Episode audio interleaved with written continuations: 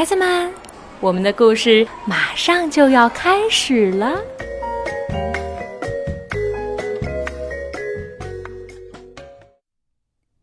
小朋友们，大家好，我是小敏。今天啊，我是在浙江的杭州给您读故事。今天我带来的故事叫做《五颗小豌豆》。这个故事的作者呀，是丹麦非常著名的童话大师安徒生。同时，这个故事是由英国的插画家艾米·劳瑞普尔编绘的，由李小琼翻译，湖北美术出版社出版。好了，接下来我们的故事就开始了。在很久很久以前。在北京城附近有一个小花园儿，这里有五颗绿色的小豌豆，它们静静地躺在豆荚里。小豌豆们想：外面的世界应该都是绿色的吧？夏天，在充足的阳光中，豌豆荚一天一天地长大了。加上有丰富的雨水滋润，小豌豆们长得越来越快。没过多久呀，整个豆荚就鼓鼓地胀了起来。第一颗小豌豆说：“嗯，这里好挤呀，难道我们要永远待在这儿吗？”他嚷嚷道：“我敢肯定，外面比这儿好玩，也比这里宽敞多了。我。”我要离开这个地方，我要飞到太阳上去。他继续说。第二颗小豌豆也叫了起来：“我要做点更有意思的事儿，我要飞到月亮上去。”第三颗和第四颗小豌豆决定一起飞到皇宫里去，和皇帝一起吃午餐。大家看着个头最小的小豌豆，问道：“你呢？嗯，你想去哪儿？”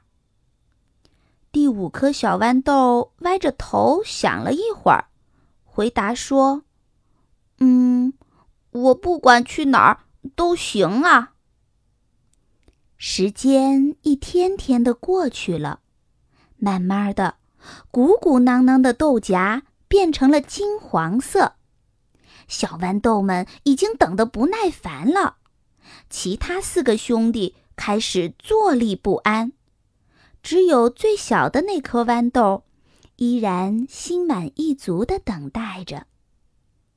突然，豌豆们剧烈地晃动起来，不一会儿，豆荚“啪”的一声裂开了，一个小男孩伸过手，摘下了五颗小豌豆。男孩看了看几颗豌豆，自言自语地说：“这些小豌豆正好可以当小豆枪的子弹呢。”说着，他抓过第一颗小豌豆，装进他的小豆枪，高高的射了出去。噗！哈哈，我终于要飞到太阳上去了！第一颗小豌豆在天空中兴奋地叫着，可是。不一会儿，它就落到了一条水沟里。一只鸽子连忙飞过来，把它吞到肚子里去了。小男孩拿起第二颗豌豆，装进小豆枪，朝花园里射了出去。小豌豆落进了一口黑黑的井里。哇，原来月亮上这么黑呀！第二颗豌豆自言自语地说。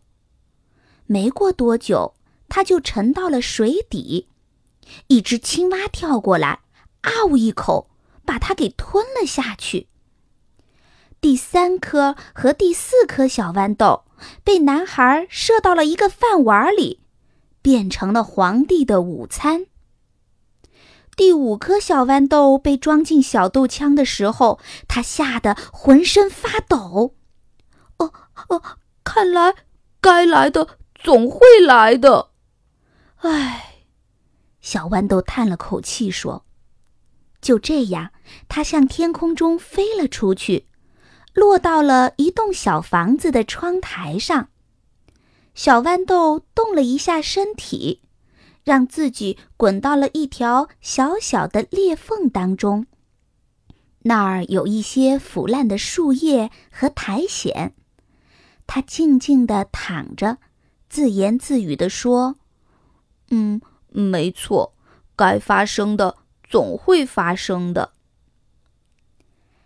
在这间小房子里，住着一位贫穷的母亲，她有一个身体很虚弱的小女儿，成年累月都躺在床上，所以呀，母亲每天要到城里去，给富人们打扫清洁，或者到山上去打柴，然后拖到城里去卖。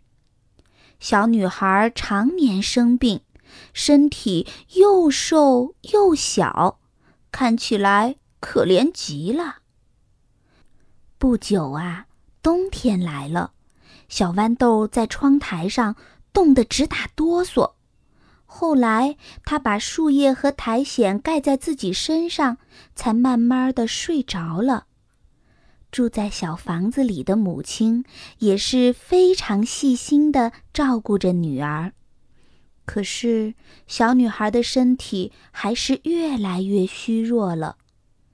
寒风呼呼的刮着，母亲担心极了。她把小女孩的床搬得离窗户远了一些。漫长的寒冬过后，春天终于到来了。温暖的阳光又从小窗户上照进了屋子里。小女孩吃力地抬起头来，向外张望着。突然，她发现微风中有一根嫩绿的小芽在轻轻地摇摆着。“妈妈，妈妈！”她大声地叫了起来。母亲连忙过来，打开了窗户。“哇！”母亲惊喜地说，“有一颗小豌豆在窗台上生了根。”已经长出嫩芽了，真奇怪！你说它是怎么跑到这儿来的呢？说完，他抓住豌豆苗，准备把它拉出来。小女孩急忙说：“等等，妈妈，这是我的小花园呢。”就这样，小女孩的床又被搬回了窗台边。从此，小女孩每天看着窗外。嫩绿的豌豆苗常常在温暖的春风中跳舞。后来，小女孩又和妈妈一起为小豌豆搭起了一个小小的木架，还用细绳绑得结结实实的。小豌豆苗开始越长越快了。不久啊，长长的藤就爬满了整个窗台。小女孩越来越开心了。她的脸上也渐渐的有了血色。一个月以后，小女孩可以自己坐起来了，豌豆苗也开始开花了。很快，窗台上就布满了淡蓝色的小花。花谢以后，嫩嫩的小豌豆荚从花茎上探出头来，小豌豆们开始在豆荚里慢慢的长大。当鼓鼓囊囊的豌豆充满了豆荚的时候，小女孩终于恢复了健康。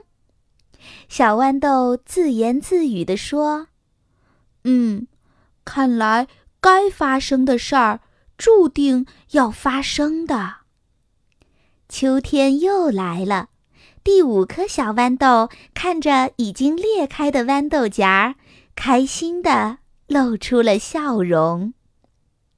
小朋友们，五颗小豌豆的故事讲完了。